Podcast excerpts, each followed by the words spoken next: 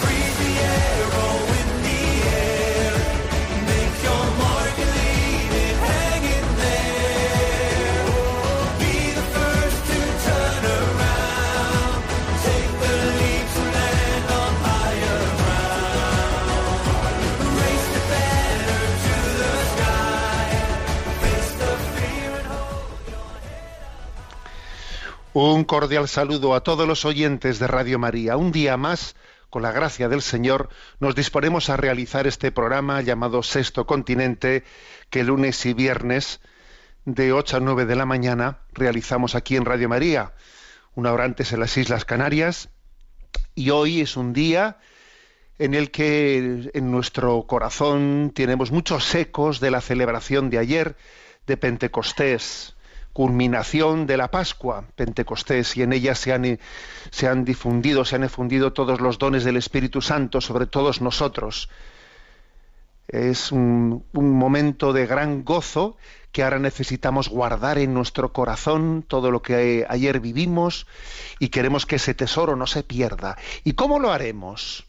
¿Cómo haremos que ese tesoro quede en nuestro corazón bien guardado y custodiado, sin que, eh? Sin que lo dilapidemos? Bueno, pues yo creo que está claro que nuestra Madre la Iglesia sabe cómo hacerlo. Y entonces, el día de hoy es el segundo año que lo celebramos, ha sido una de las intuiciones ¿no? de este pontificado, ha sido la de declarar el día siguiente de Pentecostés, declararlo Santa María, Madre de la Iglesia. Sí, al día siguiente de Pentecostés, Santa María, Madre de la Iglesia. Es el segundo año ¿eh? que celebramos esta, advocación en el día de hoy. Fue Pablo VI, San Pablo VI, el que en la fase final del Concilio Vaticano II, pues bueno, pues él mm, dio a luz esta, esta advocación de Santa María, Madre de la Iglesia. Perdón, no sé si he dicho Madre de Dios, Madre de la Iglesia. Y mm, después de que San, eh, Pablo VI había querido eh, mm, pues que esa advocación acompañase al resto de, las advocaciones marianas, bueno, pero no tenía un lugar, un día de celebración. Y ha sido ahora, recientemente, fue el año pasado, en el que se inició, se eligió este día. ¿Cuándo celebraremos Santa María, Madre de la Iglesia? Bueno, pues al día siguiente de Pentecostés, ese día que es el día en el que la Iglesia comienza su andadura en, en alta mar, Dunkin, Altum, ¿no? Rememos a mar, mar, adentro y María, María está, está en, esa, en esa navegación en, primer, en primera fila.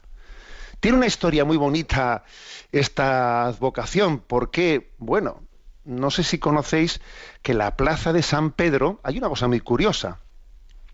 Allí en la plaza de San Pedro, cuando nos asomamos y miramos al Papa que se asoma ahí desde el ventanal, allí en una esquinita, en un chafrán de ese edificio, desde, desde el cual se ve la mayor parte de la plaza de San Pedro, ahí está esa imagen, ¿no? de María Mater Ecclesia que pone abajo ese totus tus.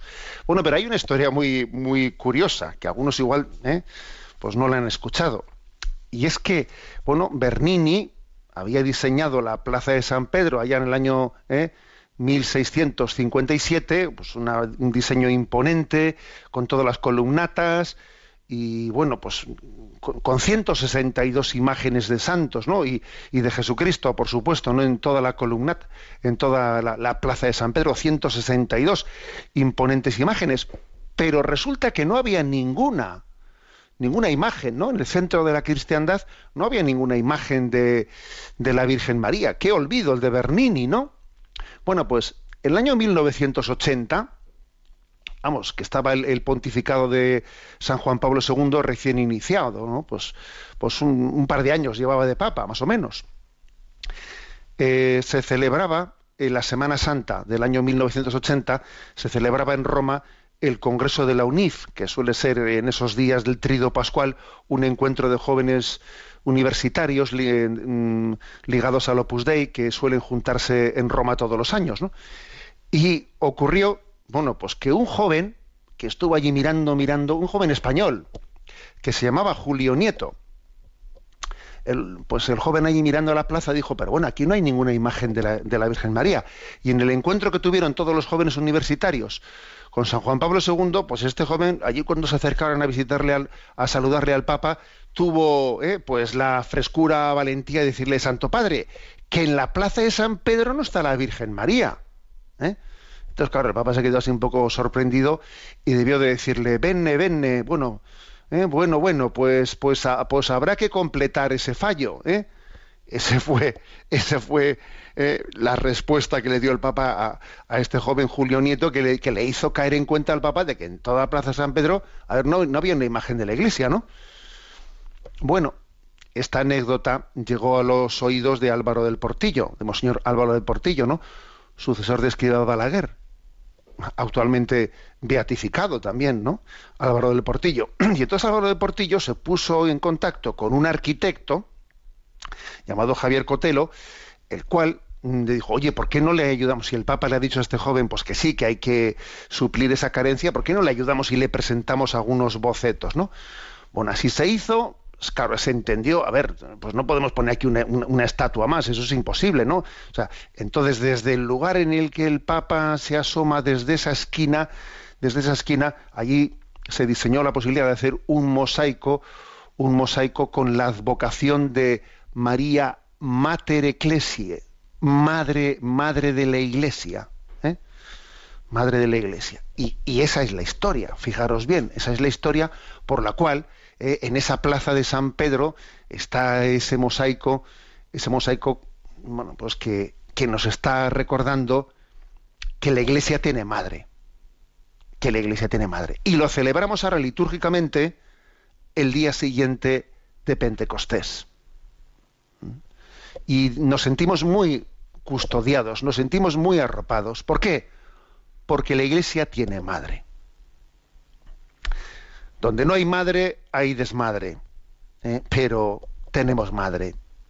Tenemos madre y por eso en medio de nuestros desórdenes, en medio de nuestros problemas, que a veces pues sufrimos, porque dice una madre mía, y esto cómo se permite, y esto otro vaya lío, ¿no? Y esto otro, pero a veces nos metemos goles en propia meta, y, y a ver, que a veces sufrimos, ¿no? Pues amar a la iglesia también es sufrir, sufrir por contradicciones y por cosas, ¿no?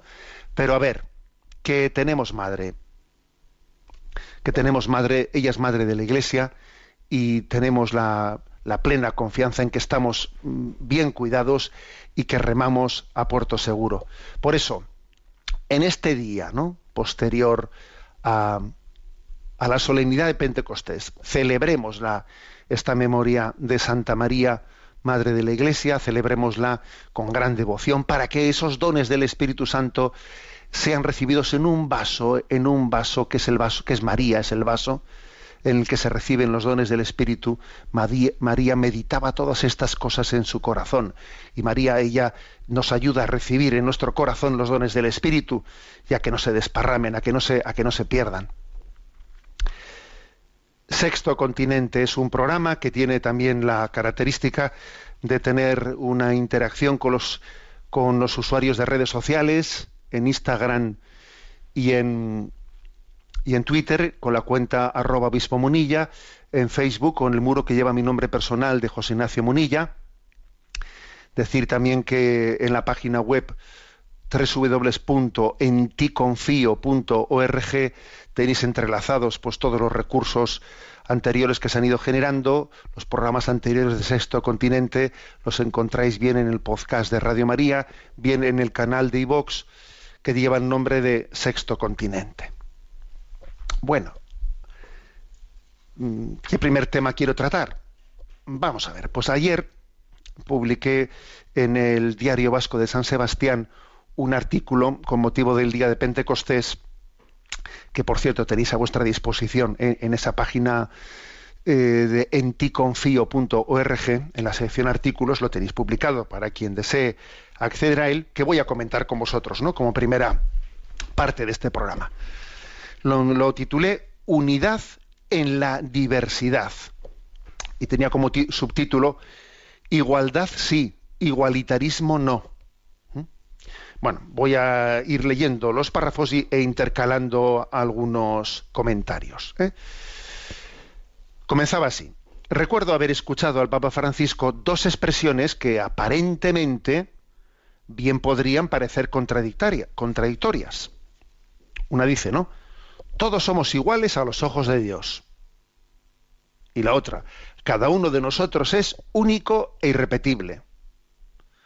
Bueno, entonces, ¿en qué quedamos? ¿Somos iguales o somos diferentes? ¿Hay que apostar por la igualdad o por la diversidad?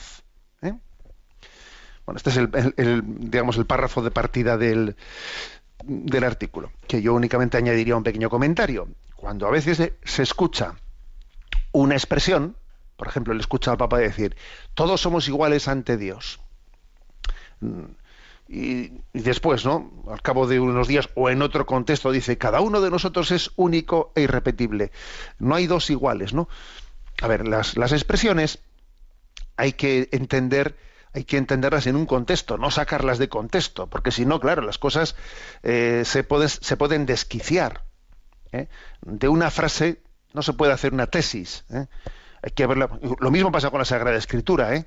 No se puede coger un versículo y solo con ese versículo pretender tener pues una, una imagen de, todo el conjunto. Es muy importante eh, pues contrapesar las cosas. Una, una expresión también se, se, conjuga, se conjuga con la otra, ¿no? Bueno, esto es lo primero.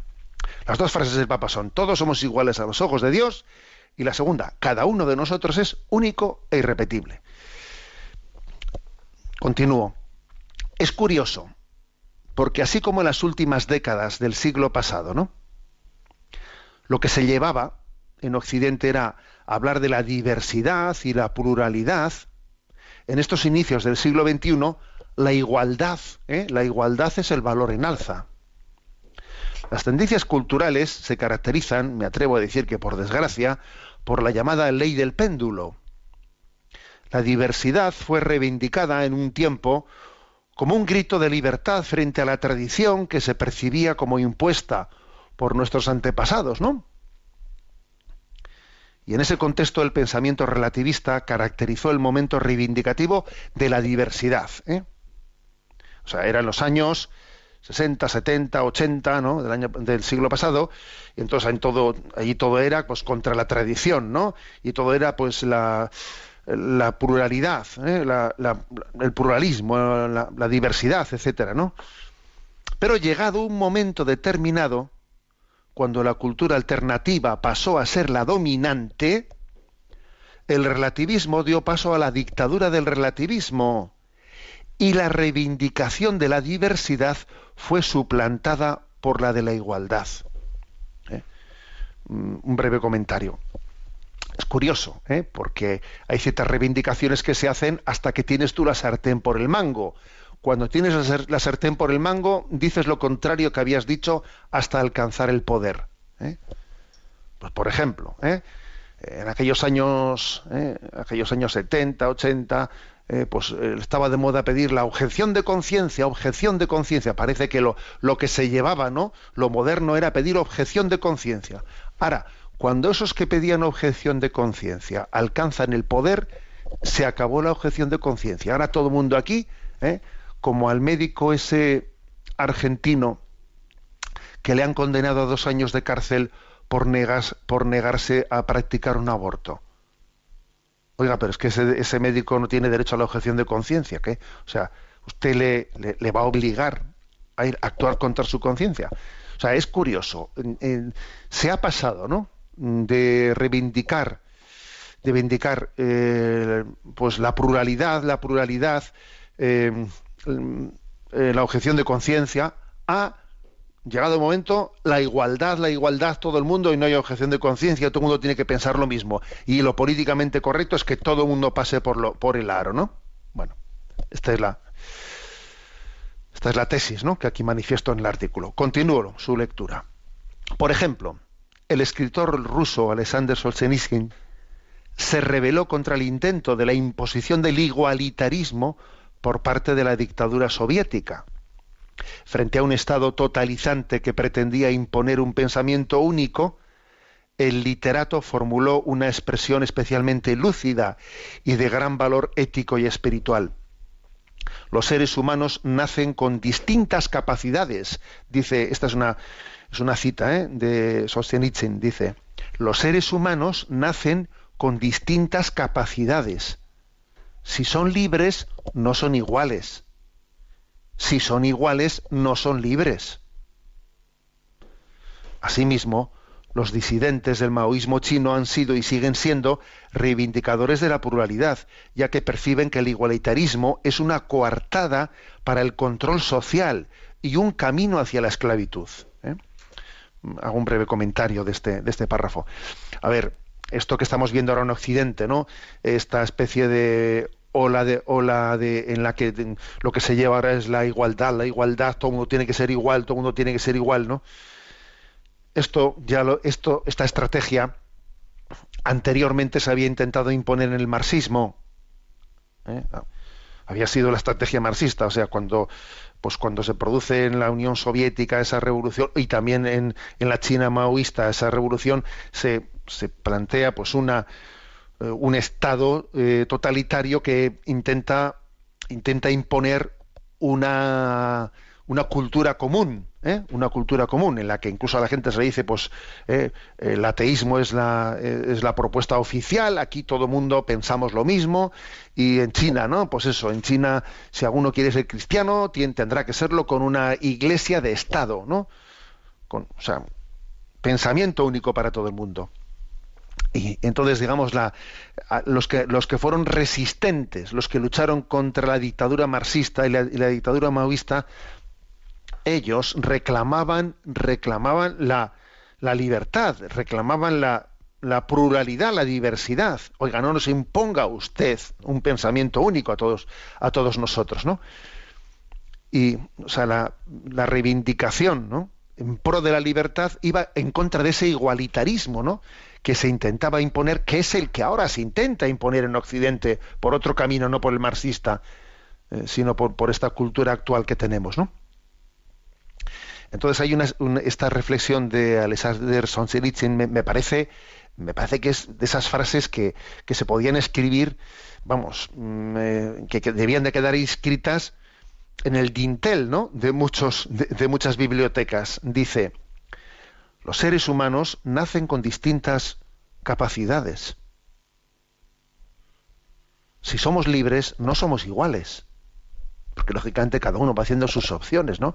Y si todos somos iguales, no somos libres, claro, está claro. Si todos somos iguales, si a todo el mundo nos hacen pasar por el mismo aro, ¿eh? si somos como borreguillos todos, oiga, pues entonces no, no somos libres. Si todos somos iguales, no somos libres fijaros, ¿no? Por lo tanto, la reivindicación de la diversidad es una reivindicación de libertad. Continúo la lectura. Es triste constatarlo, pero tanto la reivindicación de la diversidad como la de la igualdad han estado integradas en la estrategia de poder de cada momento histórico en lugar de ser expresión del deseo de explorar la riqueza de la condición humana, ¿no? Es triste, ¿eh?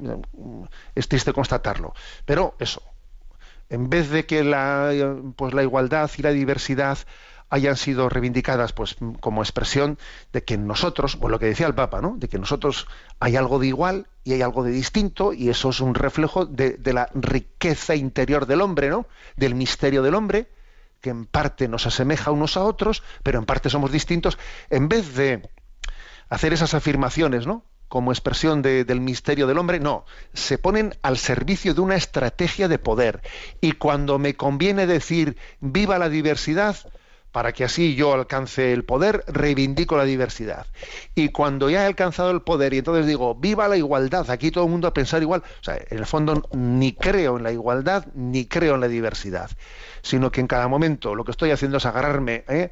a una reivindicación como estrategia para llegar al poder y luego sostenerlo con fuerza, que no se me escape de la mano. Sigo adelante, ¿no? La lectura. Sin embargo, más allá de estrategias políticas, desde el punto de vista antropológico, no estamos ante dos aspectos que debieran ser percibidos como antagónicos, sino ante dos valores que se complementan. Digo el de igualdad y diversidad, ¿no? Se complementan y que deben ser cultivados conjuntamente. Cuando el Papa afirma que todos somos iguales a los ojos de Dios, se refería a la igual dignidad de todos los seres humanos, independientemente de nuestra cultura, clase social, religión, edad, salud, etc. Ante Dios, o dicho de otro modo, desde el punto de vista objetivo, un, un enfermo de Alzheimer, un indigente o el nasciturus gestante en el seno materno tienen la misma dignidad que un deportista de élite o el ganador de unos comicios electorales. Y sin embargo, cada uno de ellos es único e irrepetible, ya que el ser humano no es reproducido, sino procreado, engendrado en colaboración con el acto creador de Dios. Esto último es clave para entender la razón por la que no hay ni habrá en todo el mundo a lo largo de la historia de la humanidad dos seres humanos iguales. Hago un breve comentario ¿no? de, este, de este párrafo. O sea, por una parte, esa expresión todos somos iguales a los ojos de Dios es una expresión que se está refiriendo a la común dignidad. O sea, tenemos un alma espiritual, hemos sido creados a imagen y semejanza de Dios. Dios ha entregado su vida, ¿eh? ha entregado su vida por nosotros, por ti, por el otro y por el otro. Entonces, el, el decir que el decir que, que un indigente tiene la misma dignidad espiritual que, pues eso, pues que, que, Rafa Nadal, que ayer eh, pues ganó por pues, Roland Garros, no sé, la, la, la, copa número 12, y entonces hay una gran admiración hacia él. A ver, tiene la misma dignidad él que el mendigo de frente, o que el que ha ganado las elecciones, o que, a ver, compartimos la misma dignidad, la misma dignidad. Y al mismo tiempo somos únicos e irrepetibles, es, somos originales, no originalísimos. Hay una originalidad en cada uno de nosotros. ¿Y esto cómo se explica? Pues aquí, en pocas palabras, he querido explicarlo de esta manera, ¿no? Porque el ser humano no se reproduce, sino que se procrea. Si nosotros nos reprodujésemos, entonces seríamos igualitos unos a otros, nos, nos, reproducimos. No, pero es que el ser humano no se reproduce, se reproducen los animales. Nosotros procreamos. La procreación significa una colaboración con el acto creador de Dios. Cuando Dios crea, cada ser humano que ha creado, en cada concepción hay una creación de Dios, hay un acto creador de Dios. Y los, y los padres han colaborado con Dios engendrando al mismo tiempo que Dios crea, esto se llama la procreación, y entonces, pues el ser humano partiendo, participando, ¿no? de una misma condición humana, que en, en, ese sentido nos hace iguales, sin embargo, somos al mismo tiempo completamente originales y distintos, ¿no? Y no habrá en toda la humanidad dos seres humanos iguales. Continúo la lectura, ¿no? Por ello, el humanismo cristiano predica la igual dignidad al tiempo que la diversidad de los seres humanos, que dicho sea de paso, son una condición necesaria para aspirar a la comunión en la complementariedad. ¿eh? un breve comentario. Es decir, a ver, para que exista comunión, comunión, por ejemplo, ¿no? Pues entre un hombre y una mujer, comunión entre dos amigos, comunión entre dos países, comunión entre. Para que exista, tiene que haber complementariedad. Y para que haya complementariedad, pues tenemos que tener esta concepción de cómo al mismo tiempo que participamos de una igual dignidad, tenemos una gran diversidad. Y eso permite la comunión. Si no, no existiría, no existiría esa, eh, ese, ese amor que nos, que nos conjuga, ¿no? que nos complementa.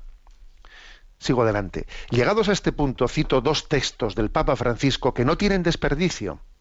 Frente a la pretensión de desdibujar la complementariedad entre el hombre y la mujer, el Papa afirma, otro desafío surge de, la, de, diversas formas de una ideología genéricamente llamada gender, o sea, la ideología de género, que niega la diferencia y la reciprocidad natural del hombre y la mujer. Esta presenta una sociedad sin diferencias de sexo y vacía el fundamento antropológico de la familia. Esta es una cita del Papa Francisco en Amoris Leticia número 56. No son de recibo las desigualdades injustificadas entre el hombre y la mujer, como tampoco tienen sentido una indiferenciación irracional. ¿eh? Ni son de recibo las desigualdades injustificadas entre el hombre y la mujer, ni tiene sentido una indiferenciación. O sea, como si, si fuese lo mismo ser hombre que mujer. Es absurdo, es irracional. Y, leo también la otra cita del Papa Francisco, en referencia al encuentro entre diferentes, perfectamente aplicable al reto de la interculturalidad, dice Francisco, la unidad a la que hay que aspirar no es uniformidad, sino unidad en la diversidad, o una diversidad reconciliada. En ese estilo enriquecedor de comunión fraterna, los diferentes se encuentran, se respetan y se valoran, pero manteniendo diversos matices y acentos que enriquecen el bien común. Hace falta liberarse de la obligación de ser iguales, ¿eh? dice el Papa en Amores Leticia número 139. Fijaros bien, ¿eh? Liberarse de la obligación de ser iguales. Es que en este momento, este momento eh, hay una pretensión de imposición del igualitarismo. Todo, es igual. ¿eh? hasta el absurdo de que alguien nace y dice, no, eso de que por naturaleza somos distintos los hombres y las mujeres, eso es una, eso es una, una pretensión. Será nuestra libre opción la que el día de mañana elija si yo, eh, a ver, elija el género. Pero estamos, estamos tontos, oye. A ver, esa, esa pretensión de igualitarismo es absurda, ¿no? Dice, hace falta liberarse de la obligación de ser iguales. No, somos, somos diferentes, somos distintos por naturaleza, por, pues, por culturas, por, pues, por forma de ser, por talentos, por talentos, por cualidades. Y no nos acomplejamos de ellos. Una riqueza, es un valor que tenemos que poner al, servicio de, del enriquecimiento mutuo, del encuentro mutuo, ¿no? O sea, por lo tanto, no al igualitarismo, sí a la igual dignidad, pero no al igualitarismo. Continúa y termina el artículo. En resumen, los vaivenes pendulares de la cultura se mueven entre la reivindicación de la pluralidad y la igualdad. Esto es la ley del péndulo, de una esquina a la otra, ¿no? En los años 70 todo el mundo pluralidad, pluralidad, y ahora estamos ahora con la, estamos con el eh, igualdad, igualdad. Pero una cosa es la pluralidad y otra el relativismo. En realidad, cuando se reivindicaba los años 70, 80, 90 el pluralismo, en realidad lo que se estaba lo que se estaba buscando era el relativismo. No es verdad que se estuviese buscando un sano pluralismo. ¿Mm? De la misma forma que tampoco cabe identificar la igualdad con el igualitarismo, porque cuando hoy en día se dice igualdad, igualdad. No, no es verdad que se esté buscando la común, ¿eh? la común dignidad. Se está buscando una imposición ideológica de un falso igualitarismo. Ni era verdadera la reivindicación del pluralismo, que escondía un relativismo, ni es verdadera la reivindicación hoy de, de la igualdad, que en el fondo esconde una imposición del igualitarismo. ¿Mm? El verdadero reto es superar esas falsas dialécticas por el camino de la comunión. La comunión es la unidad en la diversidad. Y termina diciendo el artículo, ¿no? La fiesta de Pentecostés ilustra tanto el valor de la igualdad como el de la diversidad. Aquellos doce apóstoles reunidos en torno a María en el cenáculo de Jerusalén no podían ser más distintos, los doce apóstoles, y sin embargo no pudieron vivir una experiencia mayor de comunión en la unidad del Espíritu Santo. Podríamos decir que Pentecostés es el antibabel. El milagro del Espíritu Santo es lograr la unidad en la diversidad, la sinfonía entre diferentes. La gracia del Espíritu Santo es la comunión, haciéndonos capaces de hablar un mismo idioma. Todo un reto para nuestra cultura y en especial para los cristianos, ya que la, primera comunidad cristiana nos puso el listón muy alto. El grupo de los creyentes tenía un solo corazón y una sola alma, dice Hechos 4:32. Ven Espíritu Santo. ¿eh? Bueno, pues esta es, nuestra, reflexión ¿eh? que tenéis a vuestra disposición en la página web en ticonfio.org, en la sección artículos, en la que termina diciendo esto. A ver, Pentecostés es el antibabel. Porque, mira, si en Babel los pueblos ¿eh? se convirtieron, ¿no? Unos en, hubo una incomunicación, ¿no? Pues un, una, pues un falso pluralismo, que, eso lo que era, pues era una, un, un desencuentro. Eh, el antibabel es Pentecostés, es lograr la unidad en la diversidad. Y mira que la iglesia está llena de carismas que parecen distintos, no, distintísimos, ¿no? Y sin embargo en ella, pues por ese don del Espíritu se consigue ese, ese hablar en un mismo idioma, ¿no? Hablar en ese idioma, en ese don de lenguas que es la evangelización, que es el evangelio, ese evangelio que se ha proclamado ayer en todos los idiomas del mundo, ¿no? Se proclamó el mismo evangelio, se celebró la misma fiesta de Pentecostés en, ese milagro de la comunión de la Iglesia. Bueno, unidad en la diversidad. Tenéis a vuestra disposición ese artículo eh, para vuestra reflexión, como bueno, pues como un pequeño, digamos, eh, aplicación práctica de lo que es de lo que es el don de el don de Pentecostés. María, madre, madre de la Iglesia. Escuchamos este, este canto de, cantado por Kiko Argüello. Madre de la Iglesia en este día posterior a la solemnidad de Pentecostés.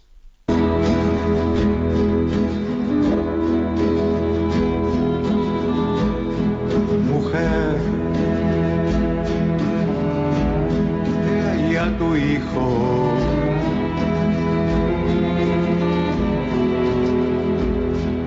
He ahí a tu hijo. He ahí a tu hijo. Ahí tienes a tu hijo.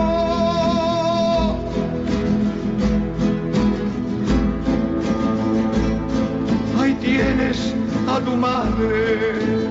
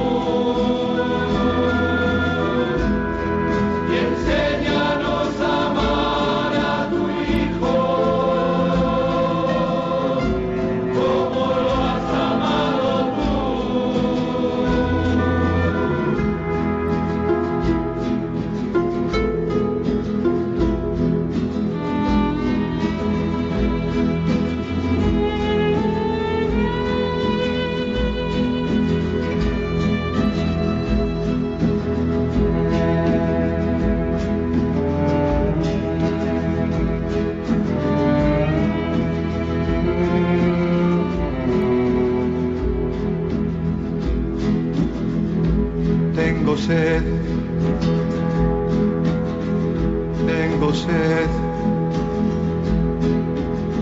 Todo se ha cumplido,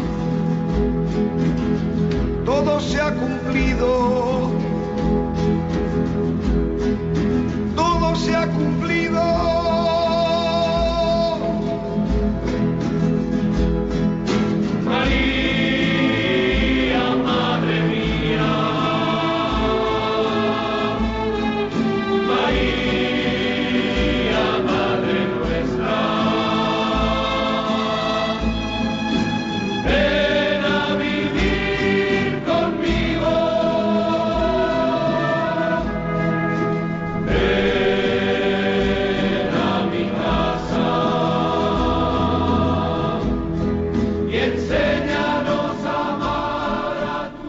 María, ven a mi casa, y por eso ella es madre de la Iglesia.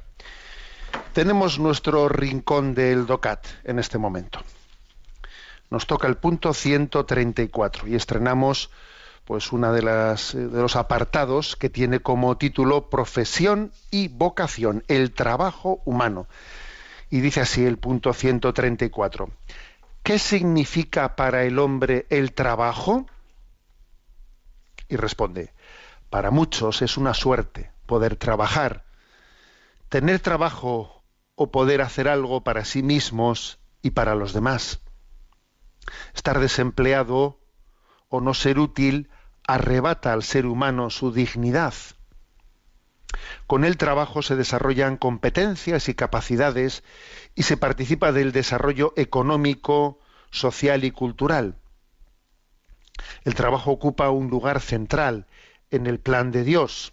Dios, sea, Dios ha encargado al hombre que someta la tierra, que la cuide y la proteja. El trabajo puede ser un valioso servicio para los demás. Y es más, cultivando la tierra sosteniblemente y haciendo desarrollar de manera creadora sus posibilidades, el hombre se asemeja a su creador. Además, hacer bien trabajos sencillos nos une a Jesús, que fue también un trabajador. Bueno, pues mm, tendremos ocasión ¿no? en los próximos puntos de ir desarrollando muchos aspectos de, lo que es el trabajo, no la visión cristiana del trabajo. Pero aquí hay como una afirmación, como punto de, de, partida. ¿no? Eh, ¿Qué significa para el hombre el trabajo? ¿Eh? Entonces, eh, caigamos en cuenta que aquí se dice que, claro, que el no trabajar, el no trabajar, eh, dice, pronuncia una expresión que hay que entenderla bien, dice, arrebata al ser humano su dignidad. A ver, no es que alguien que no trabaje no tenga la misma dignidad, pero es verdad que no le permite, o sea, la falta del trabajo puede hacer que uno eh, le cueste más eh, percibir su dignidad. Para que uno sea consciente de su propia dignidad, la tiene que ver expresada si tú eres algo, pero ese algo que eres, que, eres, que ontológicamente eres, ¿no? No lo ves expresado del ser, se conlleva el hacer. El hecho de que el ser no se exprese en el hacer hace que al final parece que no sea, que sí que lo es. ¿eh? La dignidad humana es exactamente igual en el que está plenamente ocupado y con un trabajo pues que, que, que le realiza que el que tiene un trabajo que es un desastre o el que no lo tiene, pero es verdad que claro, que no le ayuda a entender su dignidad el, tener un, un, mal trabajo o el no tener trabajo. Entonces, nosotros caemos pedagógicamente en cuenta de lo que somos, también por lo que hacemos, ¿no? Hay una expresión que me, me habéis escuchado muchas veces que es eres lo que haces. Hombre, hay que entender esta expresión, porque toda expresión se podría sacar de quicio, ¿eh? Se podría sacar de quicio. También nosotros hacemos cosas que no con las que no estamos plenamente de acuerdo, ¿no? Aquello que dice San Pablo, a veces me veo haciendo cosas que no quiero hacer, claro, porque hay contradicciones dentro de nosotros, pero por lo tanto no se puede llevar hasta el extremo esta expresión de eres lo que haces, pero entendiéndola bien sin exagerarla, quiere decir que, que en gran parte el hacer visualiza el ser, y entonces voy creciendo en la medida en que hago lo que es coherente con mi ser. y me ayuda a ir cayendo en cuenta, ¿no? De, los dones que Dios me ha dado. Entonces, es llamativo como en Génesis 1.28 dice, eh, Dios manda el trabajo, ¿no? Creced, someted la tierra, ¿no? Eh, colaborad con Dios en, el, en la creación. O sea, Dios ha querido que su creación sea inconclusa, inconclusa, para que el hombre se realice en, pues, colaborando con Dios. Y así se asemeja a su creador. ¿eh?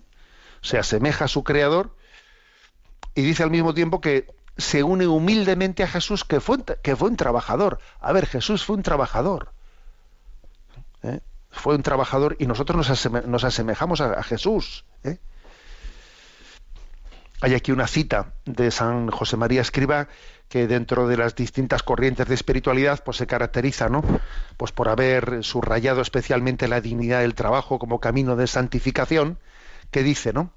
Dice: "El trabajo todo trabajo es testimonio de la dignidad del hombre, de su dominio sobre la creación.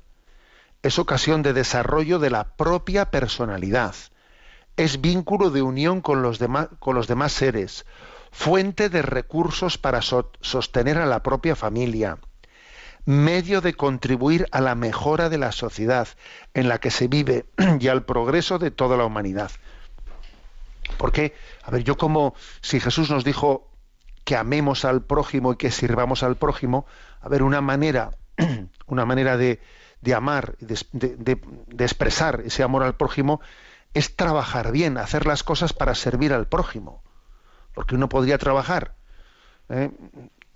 haciendo de su trabajo meramente una búsqueda de mis intereses, a lo mío, a lo mío, a lo mío, o puede pensar su trabajo en decir, a ver cómo sirvo a los demás, a ver cómo sirvo, a ver cómo pongo mis cualidades ¿eh? al servicio de los demás. Claro, es una, una perspectiva muy importante esta. ¿eh? Si yo voy a ver mi trabajo únicamente a ver cómo saco mi provecho de aquí.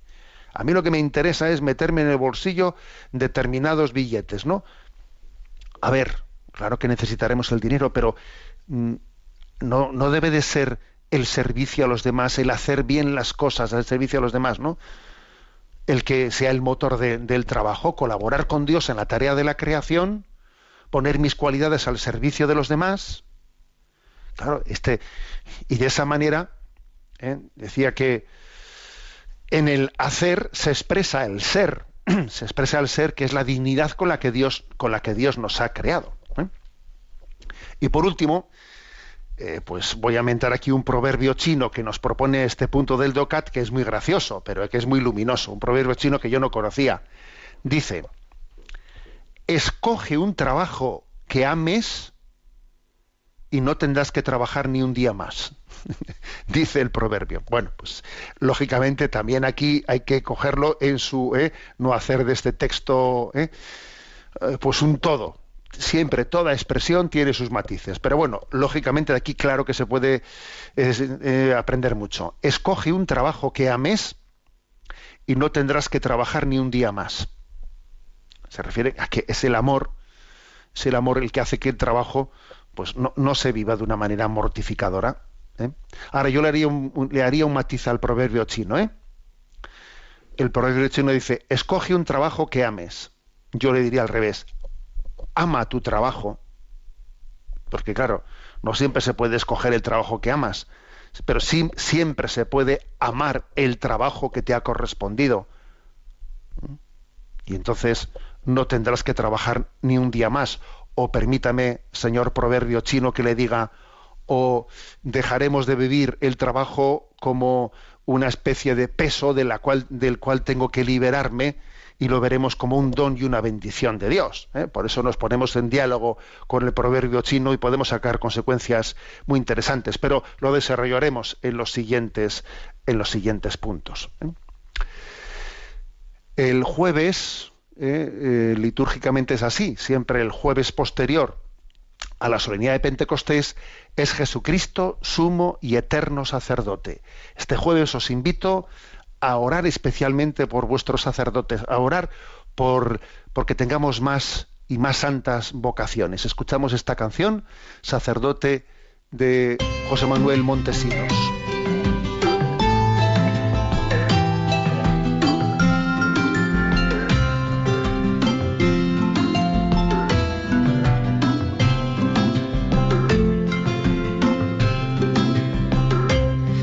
Sacerdote tan grande y tan pequeño por anunciar el reino dejó su casa atrás.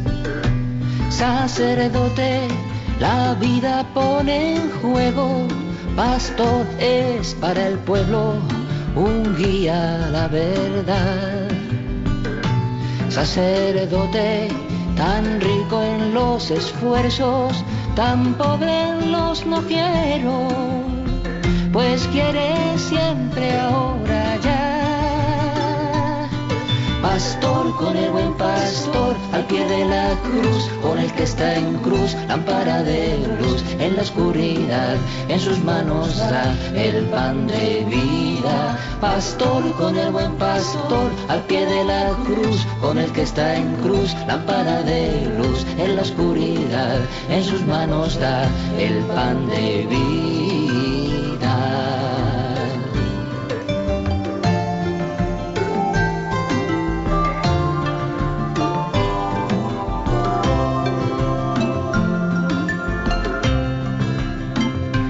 sacerdote, humilde por Diosero, que y se da entero, partiendo el corazón.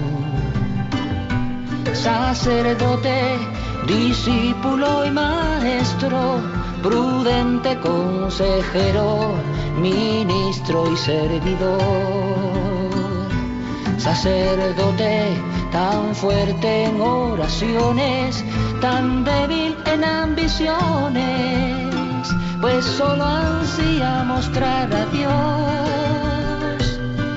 Pastor con el buen pastor, al pie de la cruz, con el que está en cruz, lámpara de luz en la oscuridad, en sus manos da el pan de vida. Pastor con el buen pastor, al pie de la cruz, con el que está en cruz, lámpara de luz en la oscuridad, en sus manos da el pan de vida. Jesucristo, sumo y eterno sacerdote. Lo celebraremos eh, este jueves, próximo jueves, posterior a Pentecostés. En estos minutos finales, eh, habíamos abierto en los programas anteriores algunas reflexiones sobre las leyendas negras de la Iglesia, siguiendo un poco, ¿no? Pues es el conocido libro de Vittorio Mesori, Leyendas negras de la Iglesia.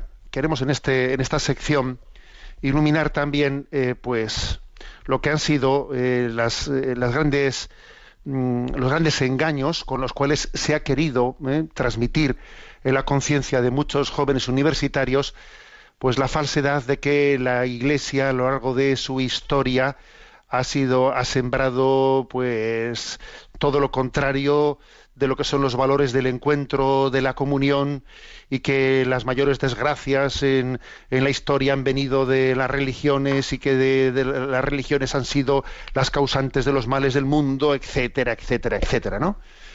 Y decíamos que es tan importante, ¿no? Pues eh, poder responder a las mentiras históricas con las que se ha contaminado, ¿no? La conciencia de, de tantos jóvenes universitarios. Bueno, pues mm, brevemente, ¿no? Habíamos, habíamos en los programas anteriores, habíamos mm, dado algunos datos que creo que son muy, por cierto, están a vuestra disposición, los programas anteriores, en la página enticonfio.org hay una sección que se llama píldoras, bueno, pues dentro de la sección píldoras de la página enticonfio.org tenéis entresacados, ¿eh? entresacados, pues los audios de estos comentarios históricos y así como en los anteriores insiste cómo, digamos, la inspiración cristiana, la inspiración católica hizo que el encuentro, pues, con, eh, con la colonización de América fuese eh, los, reyes católicos, ¿no? Y Carlos V, pues, eh, hiciesen su, su apuesta clara por la dignidad de los pueblos, de los pueblos indios, y que la corona española fuese, fue verdaderamente defensora de la dignidad y del respeto al derecho, ¿no? De esos, de esas nuevas culturas a ser respetadas como ciudadanos de la corona, a que no se les permitiese hacer pues a los colonizadores lo que en un primer momento comenzaron a hacer y la corona cortó por lo sano, ¿no? que fue esclavizar a los indios, lo que, el, lo que la colonización anglosajona hizo en el norte de América, ¿eh? donde los indios fueron pues sencillamente tratados como enemigos que había que eliminar, ¿no? Para llevar a cabo la colonización en Norteamérica, como la inspiración católica hizo que fuesen sustancialmente tratados de una manera diferente ¿eh? por la inspiración católica. ¿eh?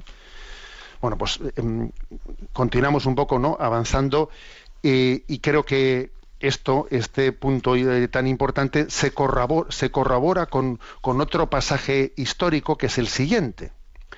Que, bueno, ya sabemos que hay un momento histórico en el que España es invadida por Napoleón y que, claro, y que esto provocó que eh, se abandonó a sí mismos eh, a su suerte extensos territorios americanos que formaban parte del imperio español, porque claro, estando España invadida por Napoleón difícilmente podía seguir eh, atendiendo a todos esos a todos esos pasajes. Y aunque después digamos Napoleón fue finalmente expulsado, etcétera, ya era demasiado tarde para restablecer el status quo de las tierras de ultramar.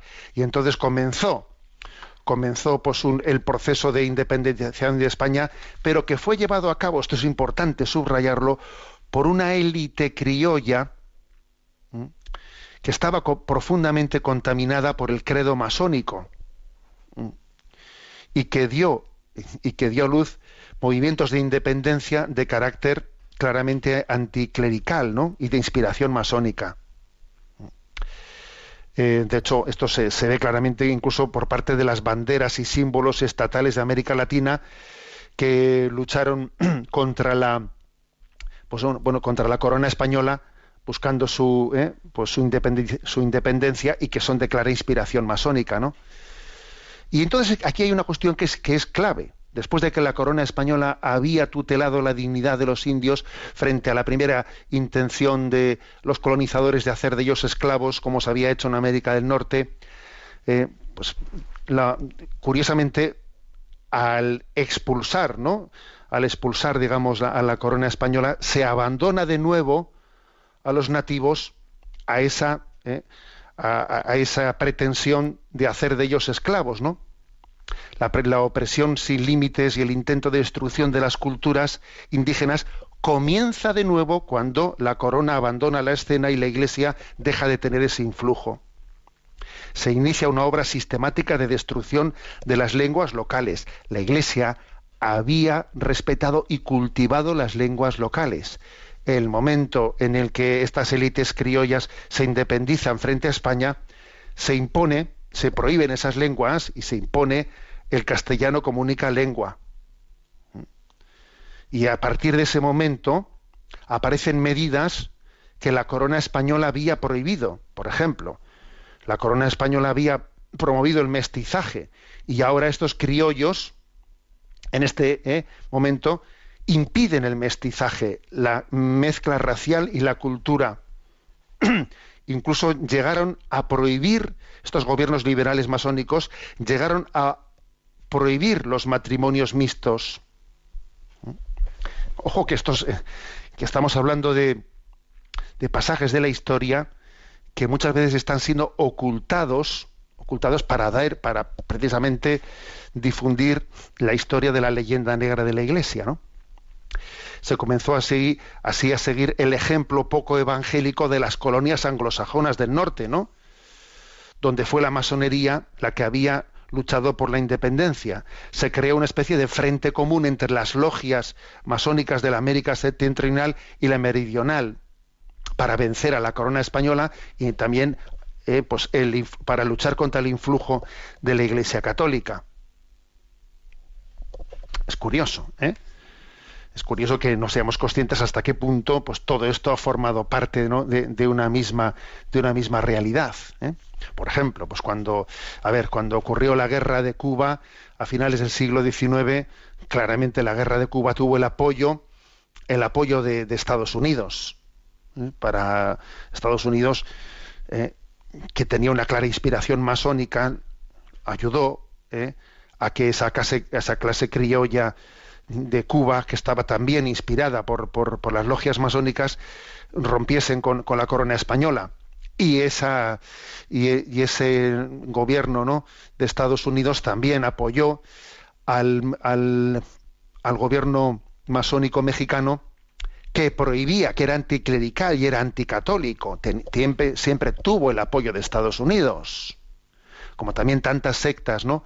Protestantes para su extensión en Latinoamérica han tenido el apoyo de Estados Unidos, ¿no? Entonces es curioso que en la medida ¿no? en que el influjo de la corona española de inspiración católica antes, ¿no? de, antes de que entrase, ¿no? pues eh, digamos también la inspiración masónica en los eh, pues en el, en el Estado español fue, ¿no? en la medida en que dejamos nosotros de tener ese influjo en esa, en esa cultura del encuentro y del mestizaje, pues pasaron a ser los gobiernos masónicos los que, los que lo tuvieron. Y de hecho, esto se reflejó hasta en el propio arte, en el propio arte, porque, fijaros, así como eh, mientras que la corona española eh, pues eh, estuvo rigiendo, ¿no? y todas las culturas de aquellos lugares formaban parte, eran hijos de la corona, pues se expresó en un barroco, en el barroco mestizo, ¿no? Pero en el momento en que son los criollos los que se independizan de España y su cultura masónica es la que se impone, curiosamente ese barroco mestizo desapareció y entonces lo que aparece es una arquitectura de imitación europea de las nuevas eh, ciudades burguesas en las que no había sitio ya para la expresión cultural de los indios de América. ¿Mm? Bueno, como veis, creo que son pasajes importantes ¿no? para tener en cuenta uno de los eh, uno de nuestros oyentes me hacía una pregunta, ¿no? La pregunta era, oiga, ¿y cómo, cómo hay que entender, ¿no? Pues los pasajes históricos de, si Isabel la Católica tuvo esa, esa sensibilidad hacia los hacia los indios, cómo hay que entender los pasajes históricos de, la expulsión de los judíos mm, de España por parte de Isabel la Católica o de la guerra, ¿no? o de la guerra pues frente a los musulmanes. Hombre, a ver, son contextos históricos diferentes, ¿no? Lo de, la, expulsión de los musulmanes tiene un contexto claro de invasión, de, una guerra frente a la invasión musulmana, ¿no? Y el tema de, el tema de la, forma en la que Isabel la Católica lleva a cabo ¿no? el tema de, de, la expulsión de los judíos de España, hay que contextualizarlo. Lo primero que hay que decir que un eventual error político puede ser perfectamente compatible ¿eh? con la santidad de, una persona que aun siendo santa puede cometer errores, errores políticos. Pero es importante saber que esa expulsión no tuvo lugar por motivos religiosos, sino que previamente había habido también esa, misma expulsión de, pues, desde Francia o desde Portugal por otro tipo de motivos, de motivos políticos que poco. ¿eh? Que poco tenían que ver con la sensibilidad católica de Isabel la, de, Isabel la Católica. Pero bueno, en otro momento, de una manera más, más digamos, eh, pausada, hablaremos también, si Dios quiere, de ello. Tenemos el tiempo cumplido. La bendición de Dios Todopoderoso, Padre, Hijo y Espíritu Santo, descienda sobre vosotros. Alabado sea Jesucristo.